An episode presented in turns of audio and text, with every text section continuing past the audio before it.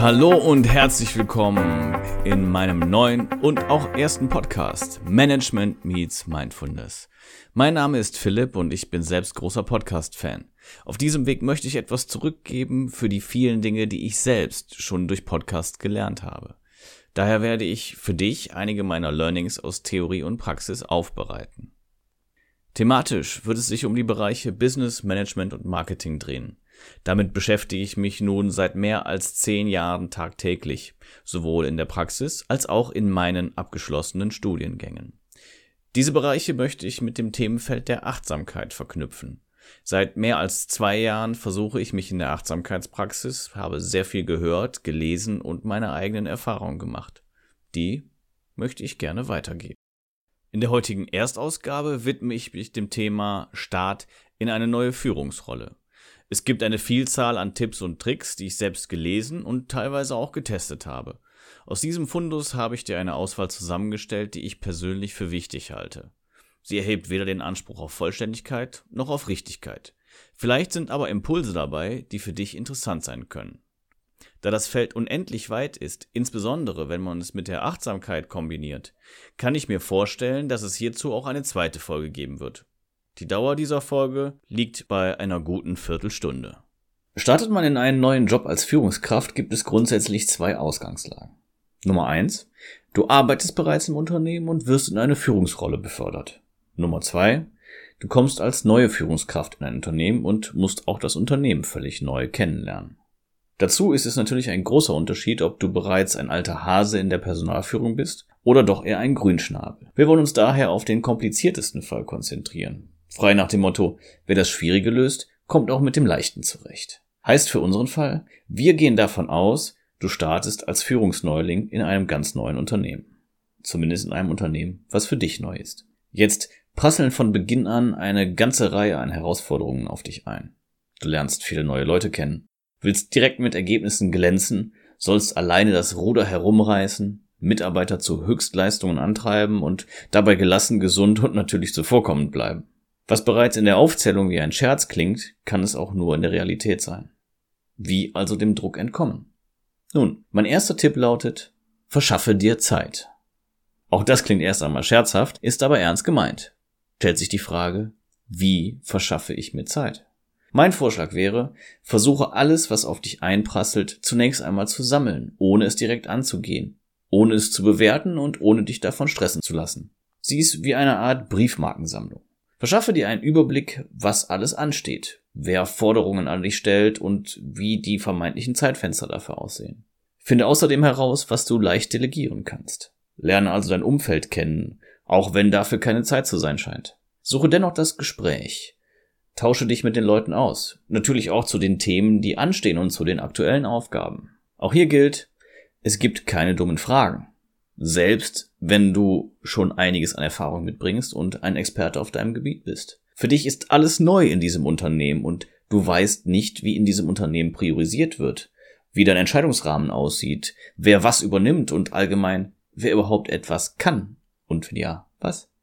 Versuche zu identifizieren, wer die eigentlichen Machthaber sind. Nicht immer ist es so, wie es zunächst scheint. Es gibt Menschen, die aus dem Hintergrund oder sogar Untergrund große Wirkung entfalten können und letztendlich die Fäden ziehen. Dazu ist es wichtig, nicht nur zu erkennen, wer diese Menschen und diese Personen sind, sondern auch, was ihre Interessen sind und worauf sie aus sind, worum es ihnen geht, was sie zu ihren Aktionen treibt und wie sie das Unternehmen letztendlich leiten und bestimmen. Im nächsten Schritt gilt es dann wiederum zu erfahren, was sie genau von dir wollen.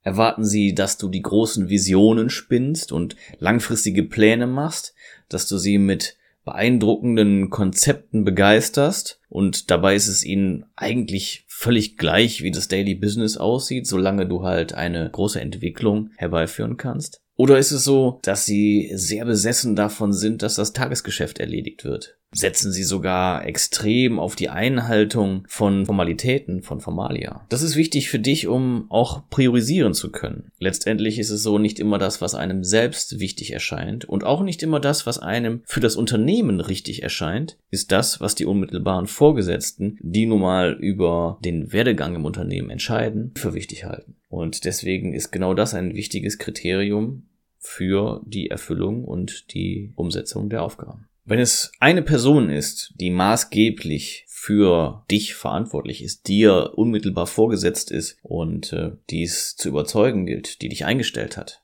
dann ist natürlich die Frage, wie kann man im persönlichen Gespräch den Wertekodex, die Art der Priorisierung und die Anforderungen an die eigene Person herausfinden. Auch da hilft uns wieder die Briefmarkensammlung von vorhin, die eben alle Aufgaben versammelt. Und mit dieser Sammlung könnte man beispielsweise zum Vorgesetzten gehen und sagen, schauen Sie mal, Herr XY, ich habe hier jetzt einfach mal alle Aufgaben des heutigen Tages versammelt. Vielleicht hat man sie auch schon ein bisschen vorgefiltert und festgestellt, dass die eine oder andere Aufgabe möglicherweise unnötig ist und könnte sich dann mit der Zustimmung des Vorgesetzten auch das Okay dafür holen, diese Aufgabe direkt in die runde Ablage P zu befördern und kann darüber hinaus dann eben mit dem Vorgesetzten feststellen, worauf besteht er, was ist ihm wichtig und hat damit relativ schnell auch eine Guideline, an der man sich in den Folgetagen orientieren kann. Also die Frage an ihn, ihn oder sie, was benötigen sie zuerst? Kläre du außerdem das Zeitfenster ab. Nicht jeder hat die gleiche Vorstellung von schnell oder langsam, von eilig oder nicht eilig.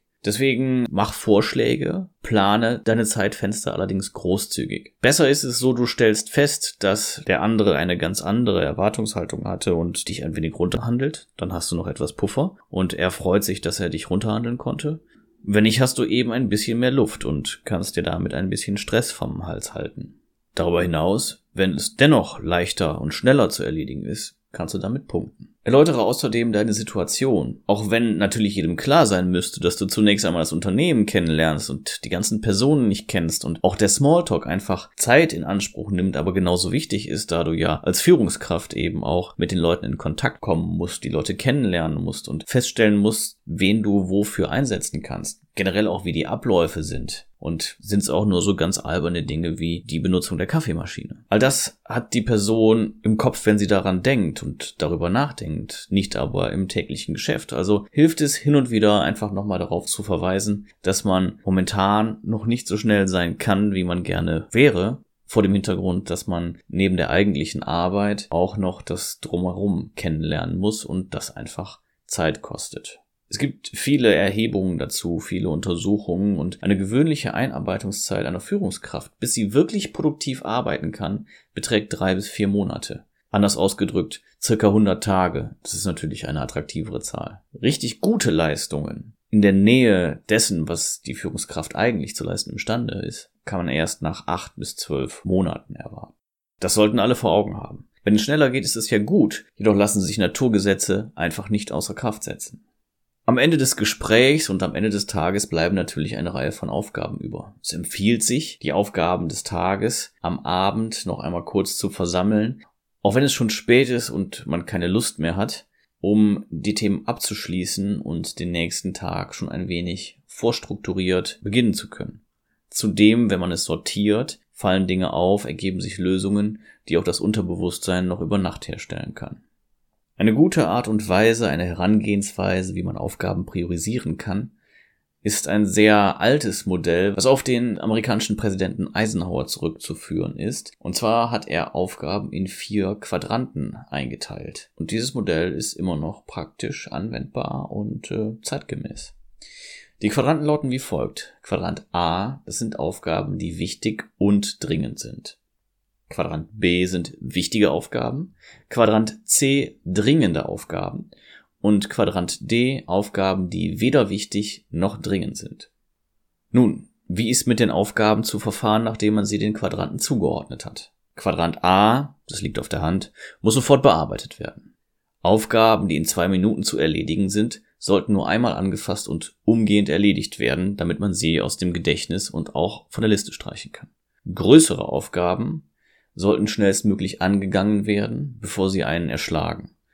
Um sie anzugehen, empfiehlt es sich, sie in kleinere Teile zu zerlegen, um zumindest einen Startpunkt zu schaffen. Wichtige Aufgaben, also Aufgaben in Quadrant B, sollten zeitnah erledigt werden, bevor sie nämlich dringend werden. Dann entsteht neuer Stress und den versuchen wir jetzt zu vermeiden. Dringende Sachen solltest du am besten delegieren. Wer kann schnell eine Mail verschicken? Wer kann rasch einen Botengang machen oder etwas recherchieren? Nicht alles muss man selbst machen, nur weil es bei einem selbst angekommen ist. Gerade das sind auch die Aufgaben einer Führungskraft. Für Aufgaben des Quadranten D gibt es nur eine richtige Behandlung. Sie nicht zu erledigen. Das A und das O des Priorisierens heißt zu entscheiden, was man nicht macht. Erstens, weil jemand anders es tut. Zweitens, weil es gar nicht nötig ist. Wenn man sich von einer Aufgabe die nächste stürzt, dann erledigt man genau eine ganze Reihe solcher Aufgaben, die man entweder nicht selbst hätte erledigen müssen oder die gar nicht nötig gewesen wären. Daher gilt es immer wieder Ruhe zu bewahren, einen Schritt zurückzutreten, die Helikopterperspektive einzunehmen und Aufgaben zu priorisieren. Nachdem die herausfordernde Arbeit des Priorisierens erledigt ist, gilt es eine Pause zu machen. Es muss keine lange Pause sein. Fünf Minuten können reichen, je nach Stresslevel. Jedoch sollte es eine richtige Pause sein. Sie sollte bewusst gemacht werden. Ohne Handy, ohne Kollegen, ohne Ablenkung. Es empfiehlt sich dem Kopf eine Pause zu gönnen, damit er die Informationen verarbeiten und sortieren kann. Hierdurch ergeben sich die besten Lösungen. Dazu bietet es sich an, ein paar Schritte zu gehen, frische Luft zu schnappen und sich die Natur anzusehen, ganz ohne Ziele und ganz ohne Druck. Sich zu recken, zu strecken und alle Aufgaben für diese fünf Minuten, so weit es geht, zur Seite zu legen. Du wirst sehen, wie viel neue Kraft du für die Erledigung der Aufgaben gewonnen hast. Die dir fehlen würde, gingst du direkt an die Erledigung der Aufgaben. Hinzu kommt, dass das Unterbewusstsein weiterarbeitet und weiter an den Lösungen arbeitet. In der Entspannung kann es dir sehr gut passieren, dass dir plötzlich einfällt, ach, den Bericht, den könnte doch auch Kollegin Z erledigen. Wichtig ist, wie gesagt, auch auf das Handy zu verzichten. Natürlich möchte man sich gerne bei seiner Familie melden oder hat ein paar Dinge zu erledigen, die auch wichtig oder dringend sein können.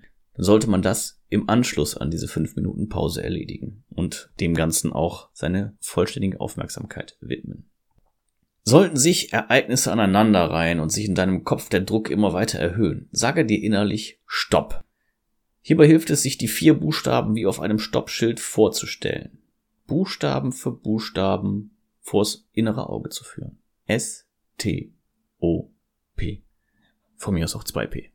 Das gilt vor allem für das eigene Gedankenkarussell. Schließlich kann man die Umwelt schlecht anhalten, die eigenen Gedanken hingegen schon, die sich auftürmen und mit Ängsten und Befürchtungen mischen, die mitunter völlig unbegründet sind, die vor allen Dingen vom Ausmaß her völlig überbewertet werden und die uns selten weiterhelfen, stattdessen aber den Stress erhöhen. Letztendlich, das muss man sich vor Augen führen, existiert Stress nur in unserem Kopf. Es ist die Befürchtung von Ereignissen, die teilweise gar nicht definiert sind und deren Wirkung viel zu hoch bewertet wird, wie vorhin genannt. Stopp hilft. Und zwar ungemein. Und sollte Stopp einmal nicht ausreichen, dann hilft es sich etwas zu suchen, etwas Stabiles am besten, wo man ganz unauffällig, aber sehr fest hineindrücken kann. Das kann eine Stuhllehne sein, bei der es gar nicht auffällt, dass man sich förmlich zerquetscht. Der Druck entlädt sich so an einem Gegenstand und wird weder dir selbst noch deinen Mitmenschen schaden. So, das war es zunächst für heute. Ich möchte jetzt noch einmal kurz zusammenfassen, was wir heute besprochen haben. Erstens, verschaffe dir Zeit. Dadurch, dass du Prioritäten und Horizonte abklärst und dir gleichzeitig Verständnis verschaffst. Plane Zeitfenster lieber etwas zu groß als zu klein. Wenn es dem Gegenüber nicht reicht, kann er oder sie ja immer noch mit dir verhandeln.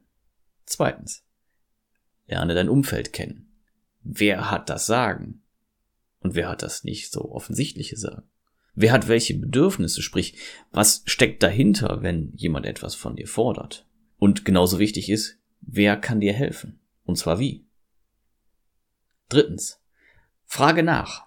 Du kannst nicht viel über das Unternehmen wissen und selbst im fachlichen Bereich laufen Dinge überall ein kleines bisschen anders. Viertens. Sammle deine Aufgaben und suche anschließend mit einer kleinen Vorpriorisierung das Gespräch mit deinem Vorgesetzten, um abzuklären, was er oder sie von dir erwartet und in welcher Zeit. Fünftens.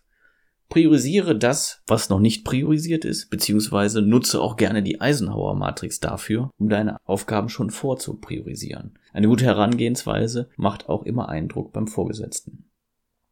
Zerlege große Aufgaben in kleinere, um einen Startpunkt zu machen. Das ist ganz wichtig. Baby Steps ist hier das Stichwort. Gönne dir regelmäßig kleine Pausen.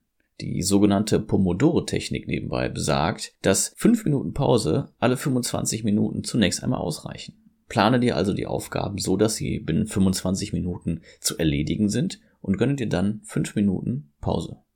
Natürlich kannst du dir die 5 Minuten noch ein wenig unterteilen in 3 Minuten echte Pause und 2 Minuten WhatsApp. Nach vier erledigten Einheiten ist dann eine halbstündige Pause angebracht. So kannst du besonders lange und besonders effektiv arbeiten.